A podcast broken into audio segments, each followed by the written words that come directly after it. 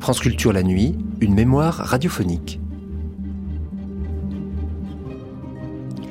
Qui, aujourd'hui, lit du Léon-Paul Fargue? Nous connaissons tout de même le célèbre et magnifique Piéton de Paris, publié chez Gallimard en 1939. Mais dès sa jeunesse, il est né en 1876, Léon Paul Fargue écrivit des poèmes. Il faut dire que cet adolescent brillantissime, issu d'une famille pauvre, fut très vite bien entouré grâce à l'école, grâce au lycée. Il eut en effet comme professeur des savants et écrivains célèbres comme par exemple Stéphane Mallarmé ou Valentin Parisot, écrivain et traducteur de Virgile. Et en Cagne, il fut le condisciple d'Alfred Jarry et son professeur de philosophie ne fut autre que Bergson. Ami d'Henri Drégnier, de Claude Debussy ou encore de Maurice Ravel, Léon Paul Fargue fonda en 1924 avec Paul Valéry et Valérie Larbeau la revue Commerce qui publia dans son tout premier numéro les premiers extraits traduits en français de l'Ulysse de Joyce.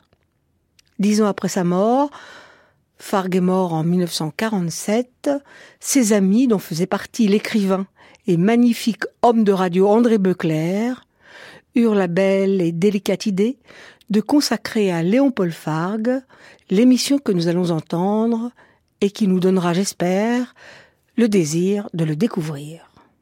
Il y a dix ans mourait Léon Paul.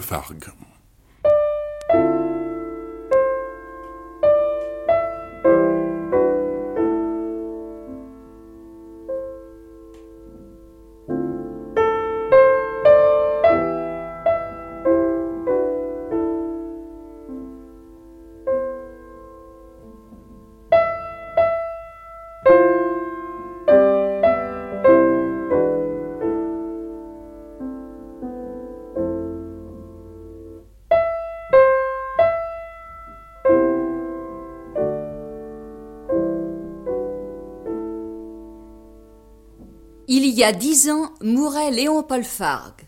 Production et présentation d'André Beclerc. Hommage de Jules Romain de l'Académie française, de Roger Allard, Robert Ganzo et de Jacques Audiberti. Poème de Jean Cocteau et Maurice Fombeur. Texte d'Edmé de la Rochefoucauld, de Paul Valéry, du professeur Mondor de l'Académie française et de Pierre Brisson.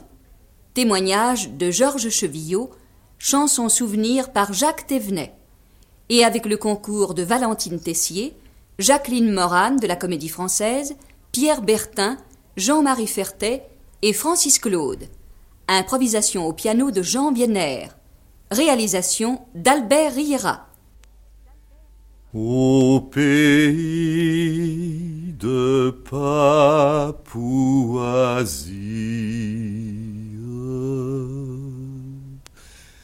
j'ai rencontré la poisie, la grâce que je vous souhaite, c'est de n'être pas papouette.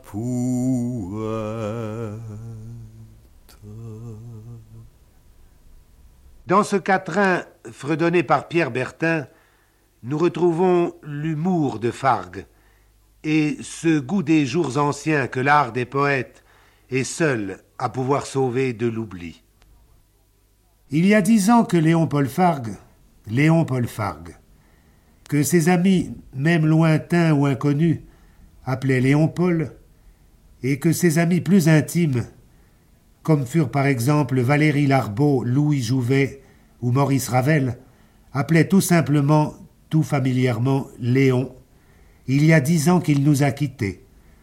Comme nous le précisons de façon toute familière, nous aussi, dans le titre de cet hommage. Fargue n'était ni un écrivain français comme les autres, ni un poète comme les autres, ni un piéton, ni un citoyen, ni un camarade, ni même un octambule comme les autres. On le croyait volontiers fantasque, original ou pittoresque. Oui, bien sûr, à première vue. Il était même drôle, il était même irrésistible, mais à première vue seulement. Car il était plus vrai que les autres, en tout, sans aucune affectation, et peut-être même sans le savoir, et surtout plus simple, plus humain. Il avait aussi le don très rare de faire passer en poésie à la bonne franquette et comme à voix basse le moment que l'on vivait, le lieu où l'on se trouvait, même le seul petit détail amusant d'une scène, toujours en restant dans le ressemblant. Les autres ont fait du divin avec du divin, disait Jean Prévost, dont la mort tragique dans le Vercors avait bouleversé Fargue. Lui, il sait transfigurer le déchet de la vie. Il fait de votre trottoir un quai inconnu, trempe les moments perdus de lumière marine. Eh bien, c'est par là qu'il est grand, tout en restant fraternel. Je lui ai consacré, et je recommencerai avec plus d'application encore si cela était heureusement à recommencer, je lui ai consacré plus de vingt ans de ma vie. J'ai connu sa mère et l'appartement d'un îlot aujourd'hui disparu, où était mort son père. J'ai connu intimement tout de suite après l'autre guerre ses plus vieux et ses plus rares amis. Nous avons vécu ensemble dans les mêmes hôtels, à Paris, dans l'Est, dans le Berry et dans le Midi.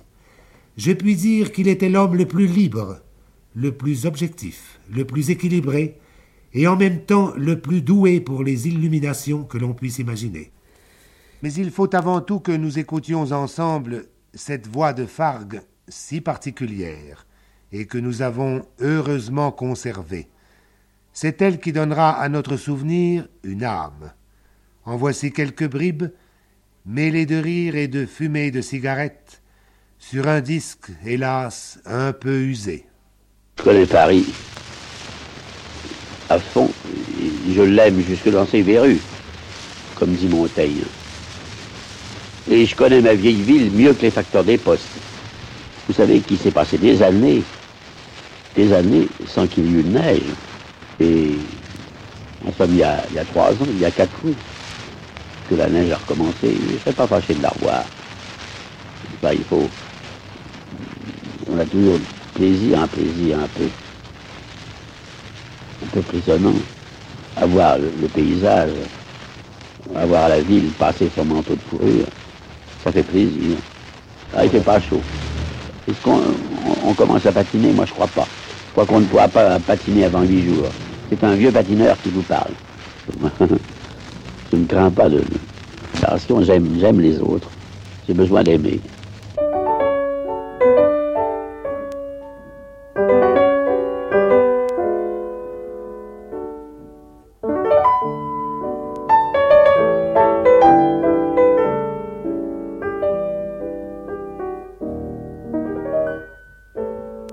Georges Chevillot, trésorier de la Société des Amis de Léon-Paul Fargue, voisin immédiat du quartier invalide Montparnasse et ami intime du poète, a tenu les derniers jours une sorte de carnet de bord intime et savoureux, dans lequel nous lui avons demandé de choisir quelques libres propos d'assez joyeuse familiarité. Ce ne sont en réalité que quelques notes, prises pour mon plaisir personnel, quelques mots de notre ami, retenus au hasard de la conversation, et dont l'intérêt réside surtout dans leur vérité. Après la visite de l'assistant d'un professeur qui s'intéressait à son cas, et dont je tairai le nom, Léon Paul disait J'ai vu arriver un fondé de pouvoir de maison de pompe funèbre, qui est entré comme une quille d'ébène, noir partout. Jusqu'aux ongles, dit Jean Aubry qui était là. Je ne sais pas s'il avait sous les ongles de quoi écrire, mais j'en avais assez vu. C'est l'entrée sinistre de ce fantôme qui m'a fait renoncer à revoir le professeur. Il plaisantait d'ailleurs parfois de sa maladie. C'est ainsi qu'un jour je lui dis au téléphone notre regret qu'il n'ait pas été visible lors de notre visite de la veille. Ah oui, dit-il, je procédais à mes travaux de toilette. C'est un métier, mon pauvre Joe, d'être paralytique. On fait cinq ou six fois le tour de ses fesses pour trouver un doigt de pied. Voyez-vous, les paralytiques, on devrait les mettre dans un musée. Oui, mais puisque vivants, Cela ne dispenserait pas de la toilette. Ah, mais à ce moment-là, on abaisserait le rideau de fer. Ils seraient dans leur musée, le musée des paralytiques, avec des numéros. Paralytique numéro 1, abus de l'alcool et du gibier. Paralytique numéro 2, abus de la littérature et de la poésie, etc. Plus tard, en 47, rappelant les circonstances de son attaque le jour où, comme il disait, un plomb avait sauté au bureau de la direction, il s'exclamait. C'est comme ça. J'étais un homme comme un autre.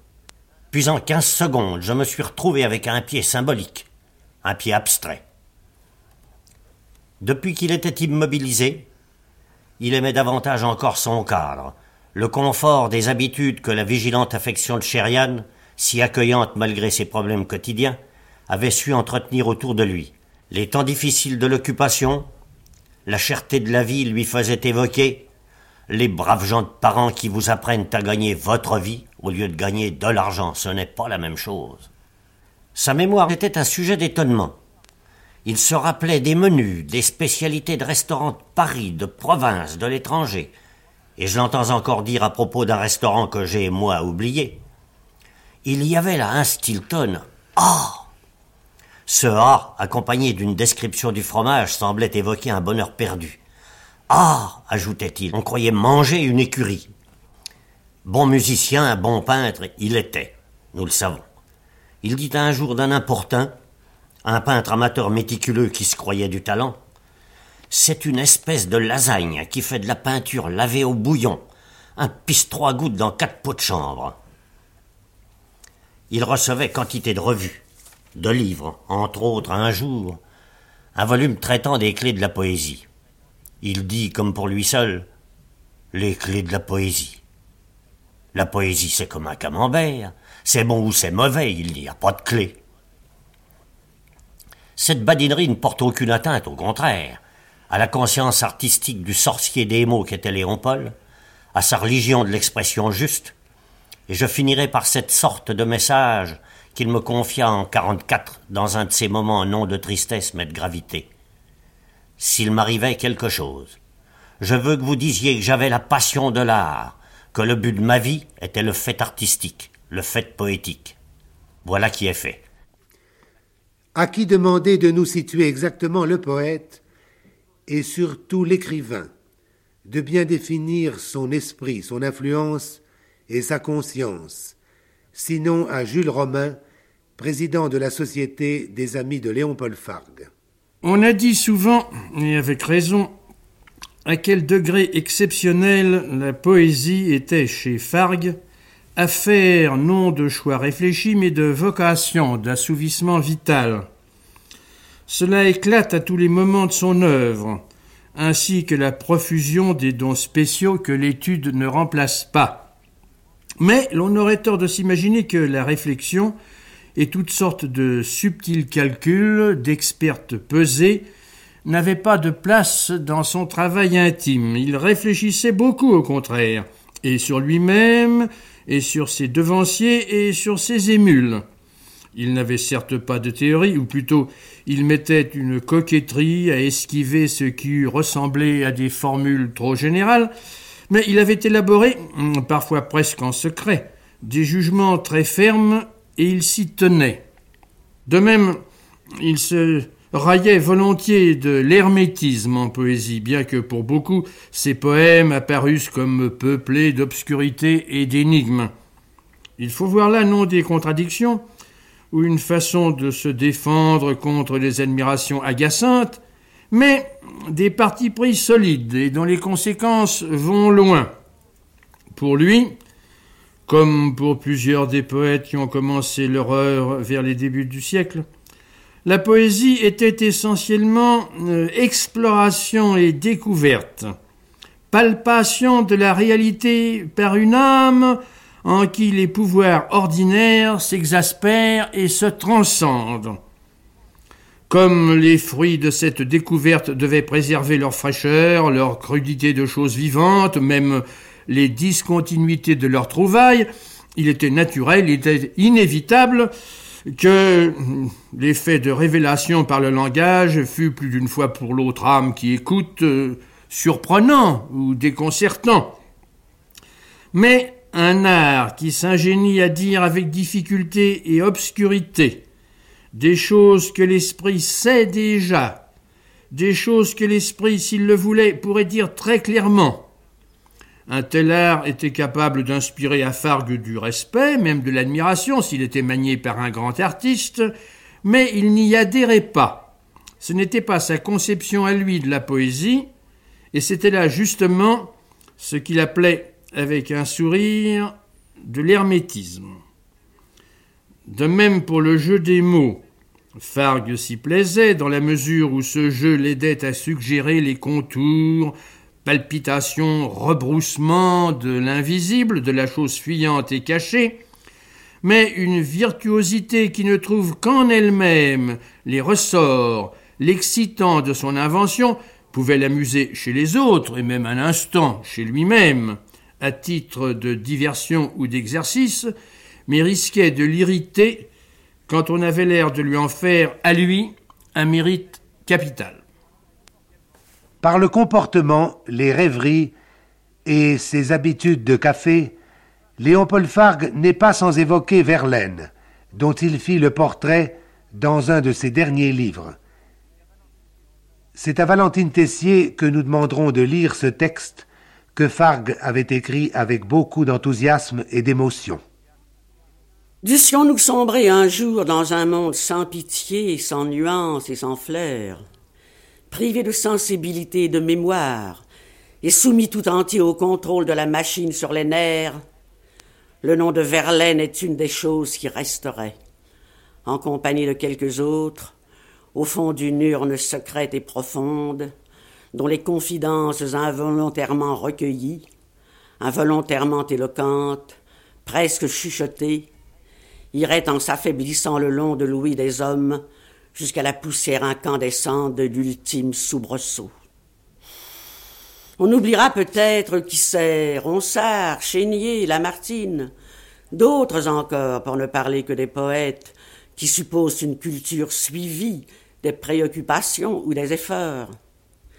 Mais on n'oubliera pas Verlaine, si détaché de tout, et dont la place dans l'immense aventure sans queue ni tête est aérienne, mouvante, tiède et simple, comme celle de n'importe quelle âme prise au hasard dans l'invisible et douloureux troupeau. Ces confessions pourraient être celles du premier venu, et ne s'en distinguent que par la justesse du ton, et l'impalpable abondance du génie. Verlaine est un cri dans le noir de la vie intérieure. Il n'a rien à faire avec la place publique ou la prophétie. Il crie humblement au milieu de notre détresse commune, avouée ou non, et ce qu'il proclame à voix basse, et ce qu'il murmure à notre chevet, correspond à notre absurde et pathétique durée sur la planète inutile. Cet extraordinaire poète est une sorte de cœur antique de la méditation. Il ne se préoccupait même pas de l'éternel retour. Il vivait dans l'abus et le sacrifice, dans l'amour et dans l'excès, dans la charité et dans l'excentricité selon le bon vent. Que ton vers soit la bonne aventure. Et les seuls signes qu'il eût peut-être admis dans ses rêveries étaient ceux qui se laissent deviner dans les cœurs car rien ne signifie rien, pas si la tendresse. Mais Verlaine est un héros vaincu d'avance. La vie donnée lui paraissait plus belle que la vie préméditée. Disons même que la vie donnée était la seule qu'il conçut, et qu'il n'avait jamais lu Nietzsche. Il eût mieux aimé perdre ses yeux dans le regard des bohémiennes, et comme nous le comprenons. Quand je voyais Verlaine à vingt ans emprisonné dans son ciel, et libre au milieu de ces barbelés de folie. Je sentais l'émotion me gagner comme une menace. Je tremblais pour moi-même et pour lui, dans ces estaminets où l'on avait quelque plaisir à faire de lui ce personnage épisodique, tout juste bon à amuser les riches, qu'a tracé par une ironie un peu aveugle Anatole France. Il venait tout droit et à pied, souriant et bleu, du creuset le plus pur. Il prenait place dans un café du quartier des étudiants, et il disait ce qu'il sentait en son âme et conscience. Et précisément avec cette humilité dans l'assurance, ce velours dans le ton, qui eussent dû le désigner comme le plus grand des vivants.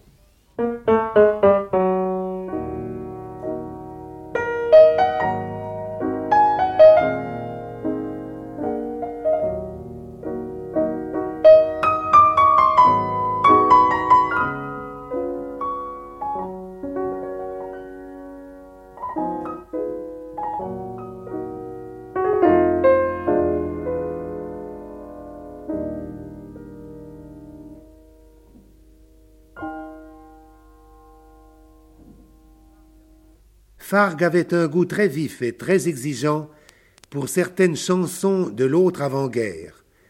D'ailleurs, pour lui, le monde n'allait pas sans l'appui du comique troupier et de la romance loufoque. En voici une dans laquelle il voyait les premiers tâtonnements de Dada. Je ne crois pas qu'autour de lui quelqu'un l'ait mieux mis en valeur que Jacques Thévenet, grand peintre et joyeux camarade. C'est lui que nous avons invité ce soir. Il s'agit d'une de ces joyeuses rengaines qu'on avait retenues sans les avoir apprises et qu'on chantait vers 1910 à la fin d'un dîner d'amis dans un climat de bonne humeur et surtout d'indulgence. L'autre jour, un régiment passa sa musique m'enthousiasma, je me mis au pas et je le suiva jusqu'aux Champs-Élysées. Une femme au minois jolie, gentiment de moi s'approchit, m'appela son chéri, me prit par le bris et ne voulut point me lâcher. Je lui dis, le culot vous manque pas, en suivant la musique.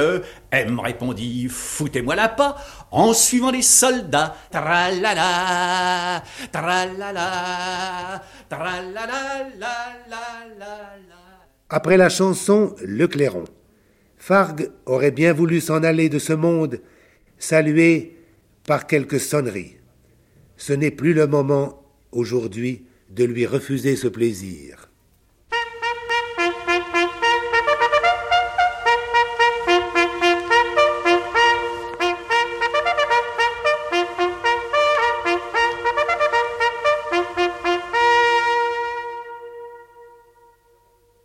Nous avons reçu de Saint-Jean Cap-Ferrat un poème de Jean Cocteau en hommage à son vieux camarade.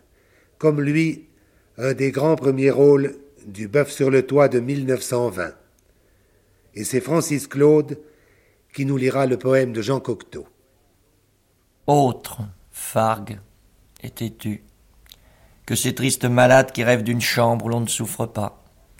Ta souffrance écoutait un fantôme de pas imiter dans Paris nos vieilles promenades. Mystérieux rôdeurs des trottoirs de l'ennui, déambulâmes-nous de poème en poème, car les jeunes d'alors couraient autour d'eux-mêmes et se reconduisaient aux portes de la nuit. Léon Paul, je t'aimais. Et plus notre police néglige les voleurs et les pièges à loups, plus j'ai l'oreille fine. Et plus sur mes genoux je berce nos secrets arrachés au supplice. Léon Paul Fargue a toujours été l'ami des instruments, des concerts, des mélodies et des compositeurs. Il avait connu Debussy, Massenet, Saint-Saëns. Il me fit connaître Reynaldo Hahn, Messager, Ricardo Vignès, Ravel, Florent Schmitt. Il était naturellement dans les termes les plus familiers avec les musiciens et compositeurs de la fête parisienne. Vienner et Doucet, entre autres.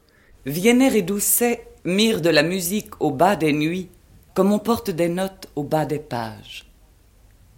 Ils étaient tombés l'un sur l'autre chez un marchand de piano de la rue de la Glacière, qui avait pour signe particulier de fabriquer un instrument polyphonique tout hérissé de tirettes une sorte de myriapode de la musique, d'homme orchestre en palissandre, de gorgone hécatonchire, bref, un menhir orné d'hypoglosse qui portait le nom baudelairien d'Orphéal, et qui, selon la tirette que vous aviez mise en mouvement, devenait aussitôt piano, flûte, hautbois, violoncelle ou quatuor à cordes.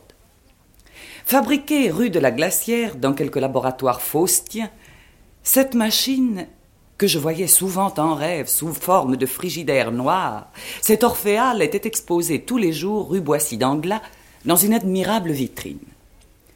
C'était le cher, l'imperturbable Doucet qui était préposé aux démonstrations, et l'instrument se vendait comme du pain.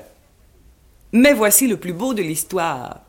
Lorsque vous aviez pris possession de cette cathédrale au sang nombris convexe, après l'avoir payée en espèces ou par chèque, lorsque vous lui aviez enfin trouvé une bonne place en votre intérieur, la machine perdait aussitôt l'usage du son, ou bien ne se manifestait plus que dans le triste et unique domaine du piano mécanique de Lupanar.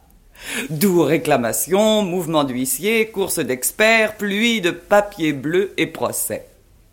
Le concert inachevé se déplaçait du côté de la basoche. Vienner et Doucet en entendirent de bien drôles, si j'ose m'exprimer ainsi. La deuxième fois qu'ils se rencontrèrent, ce fut chez Roucher, qui avait désiré entendre en privé, comme Louis II de Bavière et la princesse de Polignac, un petit concerto de Vienner exécuté chez Padeloup. Ayant dû renoncer, faute de place, à un orchestre, il s'était résolu à adopter la formule encore neuve des deux pianos. C'était l'époque de la grande vogue des morceaux nègres, tous les exécutants se trouvaient mobilisés dans les dancings, et Vienner, n'ayant pu dénicher le moindre camarade de conservatoire, amena Doucet, virtuose de l'Orphéal. Mais laissons la parole à Jean Vienner. J'allais assez souvent, surtout l'été, le soir très tard, chez Lippe parce que je savais y rencontrer Fargue, qui était toujours le dernier client. Et un jour, c'était probablement autour de 1937, je suis arrivé très très tard, il devait être deux heures passées, devant chez et je voyais déjà que les garçons euh, balayaient.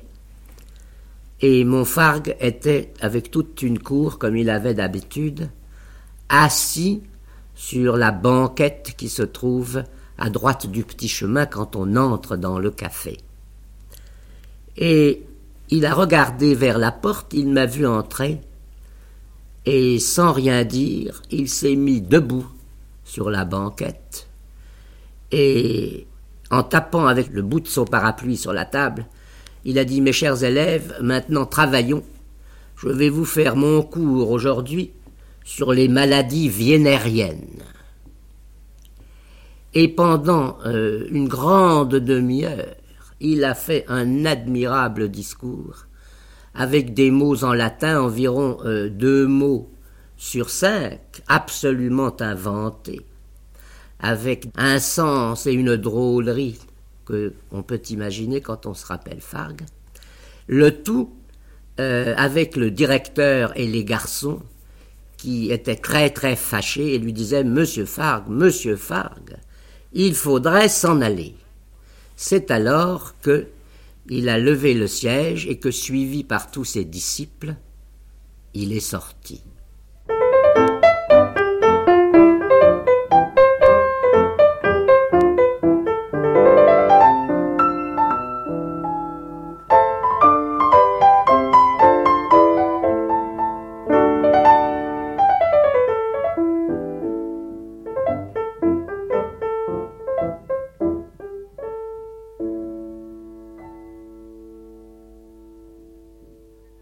Serait intéressant d'entendre maintenant la voix de ceux qu'on n'entend jamais. C'est d'ailleurs un mot de Fargue. Il voulait dire ceux qui préfèrent la vie tout court à la vie d'intrigue et l'art vrai à l'art d'application. Je crois que nous lui aurions plu ce soir en lui nommant Roger Allard. J'avais cessé de faire acte de présence dans la littérature bien avant que Fargue ne nous quittât. Mais il m'a semblé que cette mort tranchait, pour ainsi dire, un des derniers liens qui me rattachaient à la poésie. Fargue était la poésie en, en, chair et en os. C'était un homme qui l'avait dégagé, qui sortait complètement du matériel et du personnel littéraire. Avec lui, on, respirait la poésie et on la touchait de près dans des endroits où personne n'attend à la trouver, dans un café, euh, sur un boulevard désert, sur un trottoir, ou au cours d'une conversation au moment où il allait remonter dans un taxi. C'était ce privilège étonnant qu'il avait, c'est de faire sortir la poésie du pavé. Il était sensible à toutes les formes euh, les plus familières, les plus mystérieuses aussi. Mes plus profondes sensations sont d'avoir entendu Fargue parler de son admiration pour La Fontaine, réciter des fables de La Fontaine. Euh, il faut l'avoir entendu. C'est une chose qui lui tenait à cœur. Fargue était un homme qui était incapable d'être, comme on dit, engagé maintenant dans des choses qui ne soient pas sa propre sensibilité. Et sa propre sensibilité, elle était tellement multiforme, elle s'étendait tellement à tout, qu'il vous réservait continuellement des surprises. C'était un homme d'esprit, bien entendu, mais on l'attendait, on savait, et on espérait que Fargue donnerait une représentation. Ben, il y a des soirs où il n'était pas du tout désireux de la donner, et il dormait dans un fauteuil. J'ai des gens qui l'avaient invité, ça m'est arrivé de le voir. Puis tout d'un coup, quand on sortait à une heure du matin, alors là, il se réveillait pour de bon, il devenait étincelant jusqu'à l'aube. Fargue avait aussi beaucoup d'amitié et de goût pour un autre poète, grand ami de Paris lui aussi, et des livres et des quais. C'est Robert Gonzo. Robert Gonzo, à qui nous demanderons de nous parler de Fargue et de nous dire des vers. Je veux dire ici qu'au temps de notre adolescence, nous étions quelques-uns, des étrangers, à apprendre dévotieusement les noms des grands écrivains français. C'est pour eux, pour vivre dans leur atmosphère, que nous avons quitté parents, amis, fortune parfois. Depuis, cela a été pour nous la longue et rude bataille de Paris. Certains d'entre nous y sont morts de privation ou d'épuisement. De tous les écrivains de France, un seul, un seul a su dire que Paris vaut bien tant de souffrance et d'amour. De notre exil, Léon Paul Fargue a fait une raison absolue, une intime splendeur. Voici de Léon Paul Fargue un poème qui a pour titre Divers objets. Le petit restaurant malingre, tiède comme un baiser malsain, je sais, je sais l'aimer autant que les idées. Sur la source dormante où l'enfant s'est perdu, où l'enfant s'est troublé, voit l'étoile distraite s'étiole imprudente, s'étiole égarée. C'est l'écolier chassé qui pleure dans les blés, car l'oiseau qu'il désire ne peut pas se poser le téclat vol bleu gauchement sur le pré, tout ceci pour montrer ce qui me rend heureux, ce qui me rend troublé.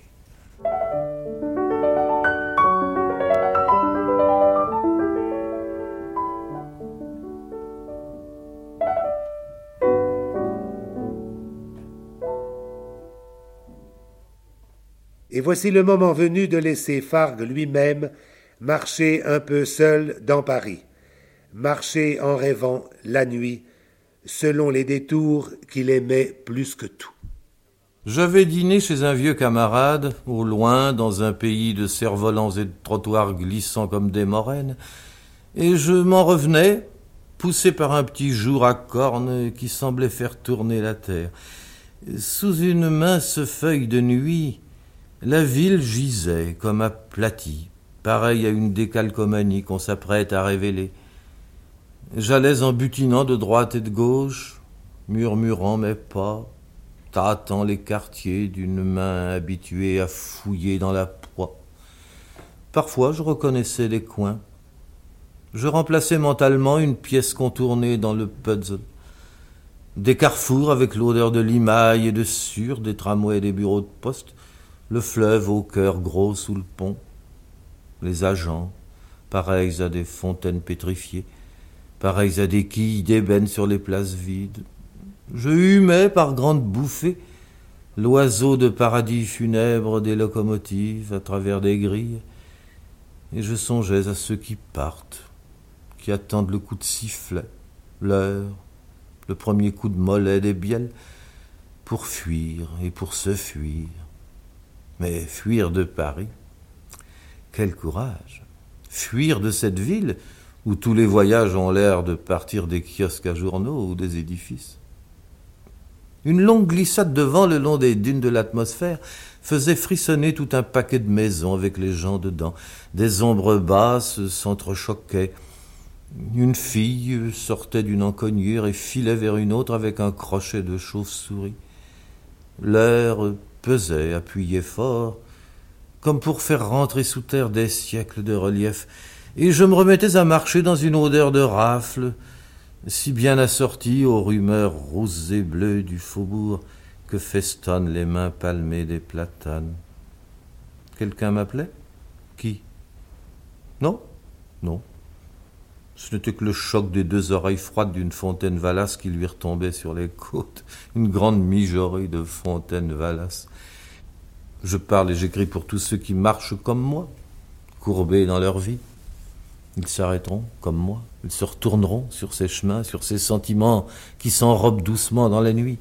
Ils songeront, ils tâcheront de comprendre et d'emboîter leur histoire dans l'immense jeu de patience mouvant de la vie terrestre. peut-être qu'un jour, peu à peu, quelqu'un, dans les siècles des siècles, arrivera à remonter patiemment, par petites secousses intérieures, par infiltration, par viol feutré à pas de loup, comme un chasseur exercé qui s'approche sans faire même le bruit d'une respiration imperceptible, à remonter jusqu'au début de la rafale qui nous a jetés sur la terre, à toucher timidement, mais à toucher enfin l'écume de l'immense cataracte du départ, qu'il se presse pourtant, ce contre-homme, ce nouveau Dieu, qui partira de l'abondance pour s'appauvrir petit à petit de science, d'alphabet, de chiffres, de sensations et de murmures, qu'il se presse si nous courons à grandes enjambées vers le néant. La planète rasée, ne resterait-il plus rien de ces coins de sentiments? Ne peut-il rester que le vide le vide, cette tristesse mortelle, ce silence qui se renifle, l'orage emplissant le ciel, pompant sources et collines, horizons et labours, le vide, un rugissement de monstres châtrés, ce tonnerre éternel, cette sorte de bête énorme, occupant toute la place convenable, se tournant et se retournant longuement dans son sommeil. Alors, par-delà les mers, les quel écho cherchera notre malheureux souvenir? Qui sculptera ma face à l'avant du navire dit le poète. Car c'est toujours la même musique qui s'ouvre dans ma tête. Je la sens qui me prend derrière les oreilles, qui pousse derrière mes yeux, qui me pousse les larmes. Elle monte aussi de la gorge, de la poitrine. Elle parcourt mon corps comme un venin brûlant. Elle me vêt de solitude. Elle m'égare. Je croyais chercher une porte, hésiter entre deux rues, marcher dans une direction préméditée, d'un pas robuste et sûr. Je ne veux que sortir de ma solitude et mettre mes souvenirs devant moi. Rien ne me fait congé des visages aimés. Ici ou là, je continuerai de vivre dans cette chambre, avec les galops d'un piano au balcon voisin, ou dans tel quartier, dans une averse d'insectes et de prospectus, ailleurs encore avec des éclairs distraits et des défilés de nuages, des dimanches clairs ou sourcilleux d'ennui, des clappements de fiacres et tout leur almanach tendre, toute cette vie vécue, éparpillée, fondue, qui se retourne quand je me retourne, qui se baisse quand je me baisse, qui s'endort quand je m'endors. Je la revois souvent, souvent, je la reçois comme un élancement, et je m'y perds comblé d'espérances instantanées qui m'assaillent et me quittent comme des vertiges. Je n'en finirai pas d'être stupéfait, ravi d'avoir vu d'un coup Dieu dans le monde, comme on s'aperçoit dans une glace à l'autre bout de la chambre, et d'avoir vu, groupées autour de moi, cinq ou six ombres souriantes, qui sont toujours celles des miens.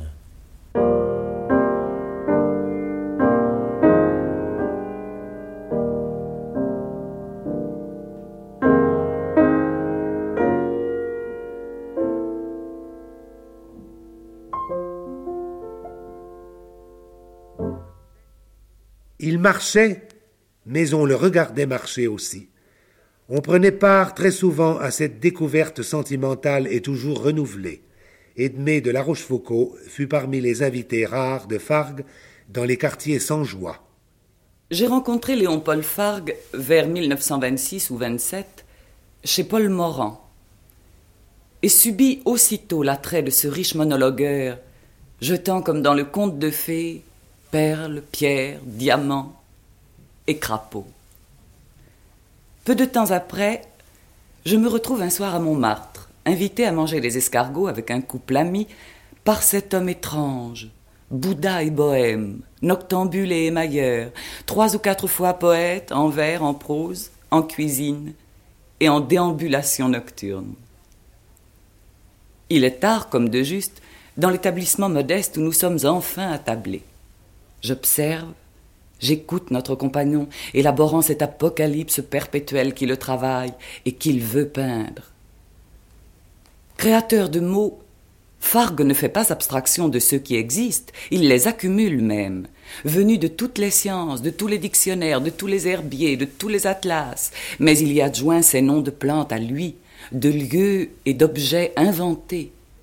Il forge plusieurs substantifs, des verbes, fabrique des espèces animales, comme le cambloubin qui tape, foule et gorgagouille.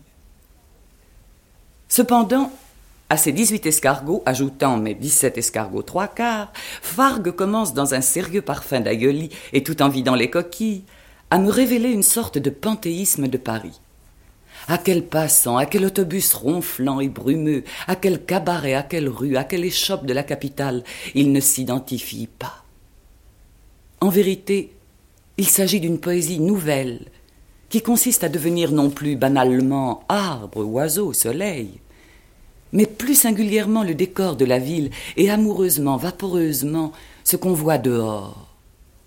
Car ainsi qu'il l'a dit d'un de ses héros, il aime tout ce qui n'est pas dans sa chambre, les refuges, le résultat des courses, les salles d'attente, les étalages, la foule endormeuse.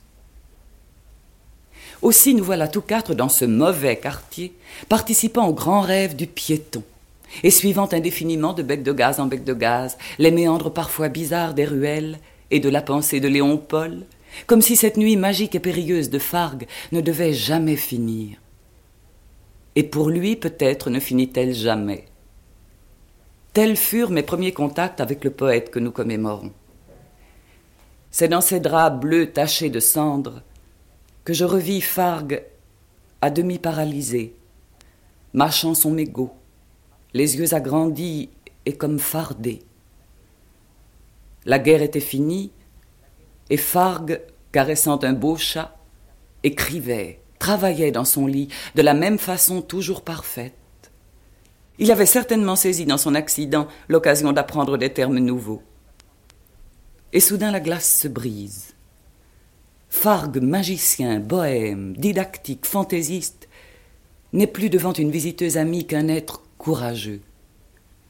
Celui qui a noté un jour, brièvement, pudiquement, la volupté éternelle de la douleur. Celui qui a écrit Il faut se gêner, affronter bravement les malaises. Lui va affronter, hélas, la mort, et c'est avec des questions très douces et très directes que je palpe que je tâte enfin cet esprit pour la première et seule fois depuis vingt ans que nous nous connaissons, et pendant lesquels j'ai trouvé Fargue timide à sa manière.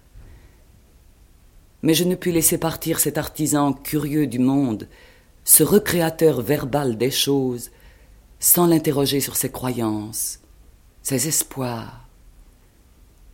Il me répond, et je ne reverrai plus le poète Fargue en lequel vivaient quelques parcelles de l'esprit de la création des mondes.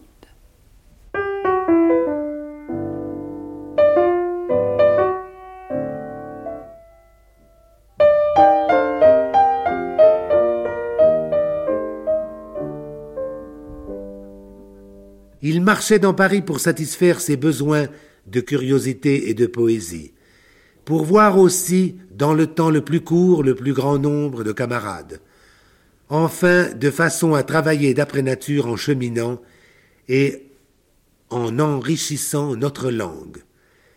Pierre Brisson l'a très bien vu et très bien dit. Voulez-vous nous lire son témoignage, Pierre Bertin?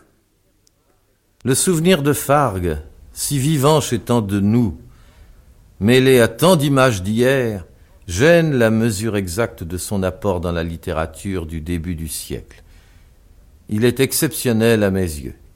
Fargue est un de nos inventeurs de langage. Il s'inscrit dans la tradition Rabelais, Amiot, Montaigne. Les hommes qui cherchent à serrer de plus près une réalité hors convention ont voulu, les uns par nécessité interne, les autres par jeu, créer ce qui leur manquait. Ils avaient affaire à une langue que bien peu d'écrivains encore avaient façonnée. Les forceurs de langage de notre époque, type Claudel, Ramuse ou Fargue, ont eu à briser des cadres autrement solides, autrement chevillés. La phrase de Fargue épouse l'objet, comme le maillot épouse le corps. Sa vertu essentielle et tout à fait singulière est d'obtenir la ressemblance par des associations fantasques. D'où un côté clair-obscur, reflet, lassi de ruelles dans les faubourgs, où son ombre se situe toujours pour nous, avec la cigarette humide, les yeux plissés de mandarin, un faux air plat et une intelligence sans pareil.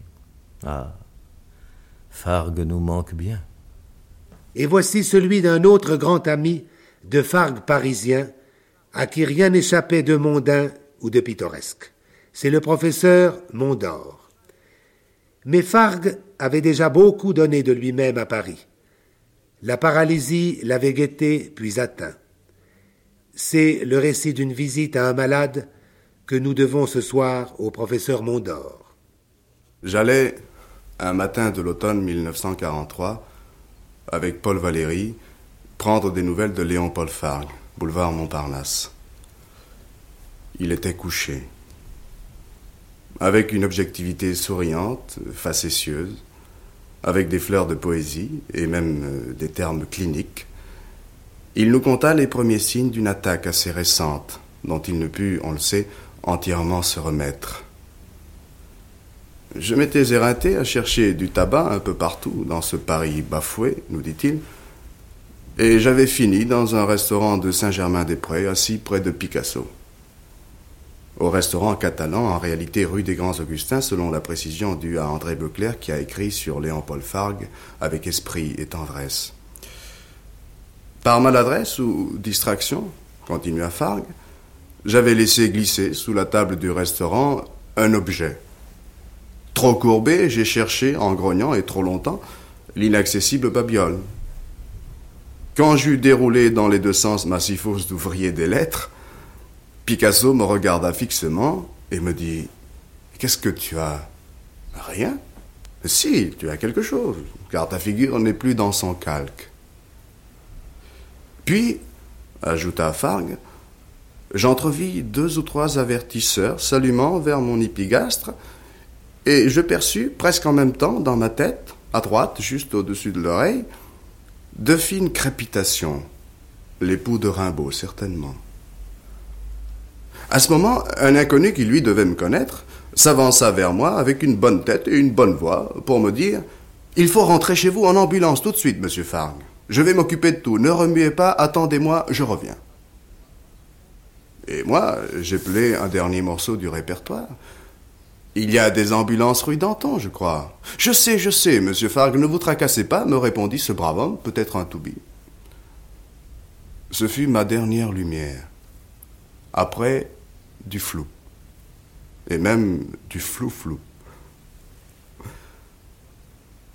Paul Valéry avait écouté avec une immobilité que je lui avais rarement vue. Il sourit avec tristesse, peut-être alarmé lui-même mais il ne put, contre une crispation attendrie des paupières, que la croire dérobée.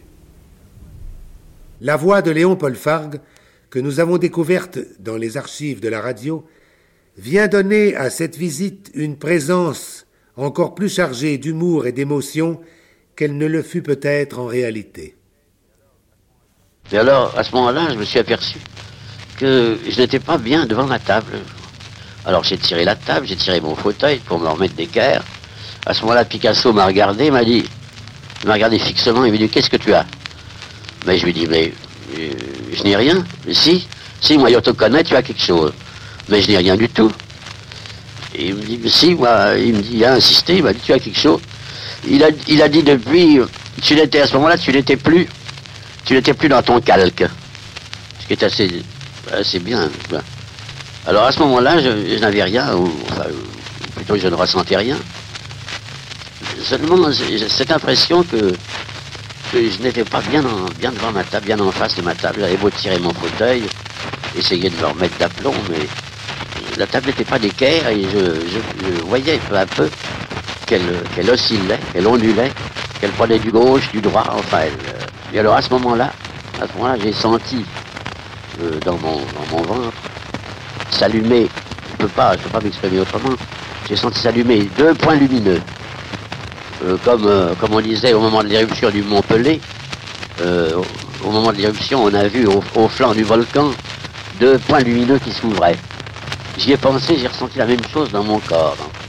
Tel était l'homme, l'écrivain, l'ami, le causeur, dont nous vous avons rappelé le charme et l'importance discrète. Discrète et douce comme ses poèmes. Francis Claude, puisque vous êtes encore là, voulez-vous en lire encore deux ou trois? Intermède. Il y a si longtemps que je vois tout cela que je ne le vois plus. Les maisons qui ont des visages trop connus dont il vous plaît ou non de vous approcher un peu plus, les funérailles d'Adam qui se traînent dans les rues, les arbres peu familiers, assez tristes, qui coupent sans dureté la scène et le câble, toujours pareils, en cage dans leur vieux jardin, sans ruisseau dans le voisinage, et qui enferment si bien les lumières qui se tourmentent ou se reposent, les arbres qui seront fidèles à leur frémissement léger. Plainte. Du fond des rues, je vois venir les souvenirs que nous avions ensemble. Le ciel n'a plus son bleu léger comme rassuré, il se fait plus profond, se dort et prend le soir avec inquiétude. Les démarches ouvrent une trêve à leur fatigue. Les hommes se joignent et s'arrêtent comme en un songe. Ô vie, dans ce moment qui passe, et que nous voudrions pour toujours ressaisir, cesse de dérober le secret de nos jours. Spleen. Dans un vieux square, où l'océan du mauvais temps met son séant, sur un banc triste aux yeux de pluie, c'est d'une blonde, rosse et gironde que je m'ennuie. Dans ce cabaret du néant, qu'est notre vie. Il y a près de trente ans, alors que le nom de Fargue était connu seulement de quelques amateurs d'âme et d'analogie, Paul Valéry avait déjà distingué du premier coup le talent de son ami et co-directeur de la fameuse revue Commerce. Et voici ce qu'il écrivait en 1928. Pierre Bertin, c'est encore vous. Mon cher ami, j'ai l'honneur de vous informer que Vulturne est un livre étonnant. Vous l'avez écrit, mais vous ne l'avez pas lu. Sort commun des écrivains. On ne peut pas tout faire à la fois. C'est un joli coup de cerveau. C'est aussi un joli coup de filet, car vous ramassez là-dedans tout ce que plusieurs ont voulu ou veulent faire. Le résultat est extraordinaire. C'est que vous faites du vrai le plus vrai avec le faux et l'absurde. Vous faites de l'immédiat à partir de l'impossible. Hugo seul trouverait les mots requis, etc. Oui, livre étonnant. Pas le temps de développer. En un mot, vous vous placez comme au centre, à la place de l'opéra de l'univers. Sensitive, mentale. Et si je vous rencontre et vous serre les mains, Paul Valéry. Postscriptum, mon exemplaire est imprimé spécialement pour Lucien Enrault. Y a-t-il erreur? Nous accueillerons encore dans cette heure de souvenir dans ce moment d'intimité avec un des grands artistes qui honore notre goût, nous accueillerons deux représentants de la génération qui suit celle de Fargue, et le premier, l'un d'eux qui eut la joie de l'avoir parfaitement connu, Audiberti, dont la langue si riche et si saine enchantait Fargue. Il serait certes malséant à propos de Léon Paul Fargue de le faire aux critiques littéraires. Il me semble néanmoins indispensable de dire si Léon Paul Fargue n'a pas prétendu être un philosophe, ses livres sont comme ceux de Hugo, truffés et pavés de pensées qui, conduites à leurs termes logiques, auraient fourni certainement la matière de volumes experts. Il n'a pas non plus touché au roman. Néanmoins, l'étoffe de ses livres était celle même de la chose, de la matière romanesque, les pavés, la pluie, le brouillard, les visages, les musiques, les âmes. Tout cela, qu'est-ce d'autre précisément que cette cuve bouillonnante où le romancier proprement dit puise les éléments fonciers de ses récits? Il n'a pas non plus, du moins à ma connaissance, abordé le théâtre. Qu'aurait-il eu besoin d'aborder le théâtre alors qu'il était lui-même, sans cesse, en scène, sur le plateau de sa vie, de notre vie, sur le pavé de Paris. Qu'aurait-il eu besoin d'articuler des actes, des scènes, des répliques, alors que toute sa vie était employée par lui à faire les demandes et les réponses d'un soliloque, ininterrompu, que l'on écoutait émerveillé, comme si l'on eût tendu l'oreille au déroulement d'un fleuve de mots, d'un fleuve de mots qui aurait été un chef-d'œuvre de la création. Il était l'un de ceux par qui la langue française, dans sa souveraineté, dans ce qu'elle a d'incomparable, demeure la plus forte certitude et la carte maîtresse de notre pays. Je voudrais, mais le pourrais-je, je voudrais essayer, après d'autres, de reconstituer le visage étrusque de cet homme qui avait la gentillesse de m'écouter, qui avait la gentillesse de m'accueillir dans le jardin des poètes dont il était une sorte de, directeur bohème, euh, d'administrateur fantaisiste. Son œil étrusque enregistrait peut-être en moi les apparences qui, qui constituent le coupe-fil d'un accueil dans cette région à la fois difficile et bienheureuse des poètes de Paris et des poètes de la France. Et enfin Maurice Fombeur, ami des randonnées, des aventures nocturnes, des échappées verbales, nous apportera l'hommage de plus jeunes membres encore de cette merveilleuse communauté. Valentine Tessier, lisez pour terminer l'hommage de Maurice Fombeur. Désormais, cher Léon Paul Fargue, ayant quitté nos bords trop lourds, vers les grands espaces tu largues, comme Modore aux yeux de velours. Là, combien d'autres timoniers ont pris les routes étoilées, Larbeau, Valérie, puis Monnier, vers les vents bleus des mausolées.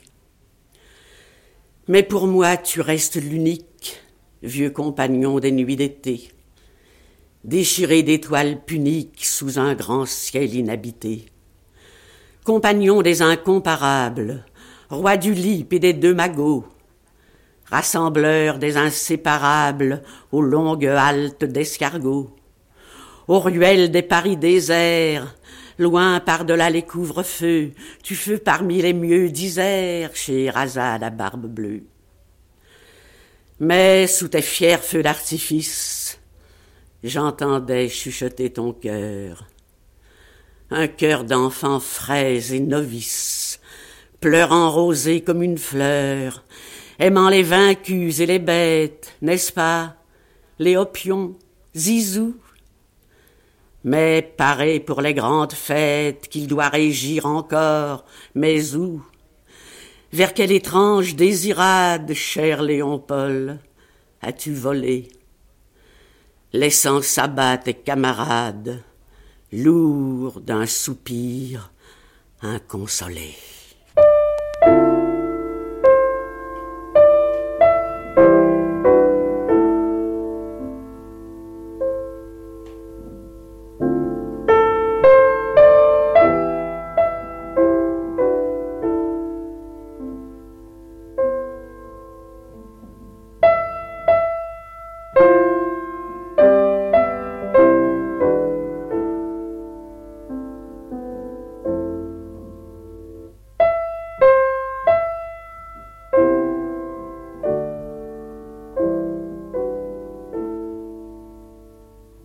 Nous venons d'écouter Il y a dix ans mourait Léon Paul Fargue. Production et présentation d'André Beclerc. Hommage de Jules Romain de l'Académie française, de Roger Allard, Robert Ganzo et de Jacques Audiberti. Poème de Jean Cocteau et Maurice Fombeur. Texte d'Edmé de la Rochefoucauld, de Paul Valéry, du professeur Mondor de l'Académie française et de Pierre Brisson. Témoignage de Georges Chevillot, chanson souvenir par Jacques Thévenet. Et avec le concours de Valentine Tessier, Jacqueline Moran de la Comédie Française, Pierre Bertin, Jean-Marie Fertet et Francis Claude. Improvisation au piano de Jean Vienner. Assistante de production Olga Lancement. Réalisation Albert Riera.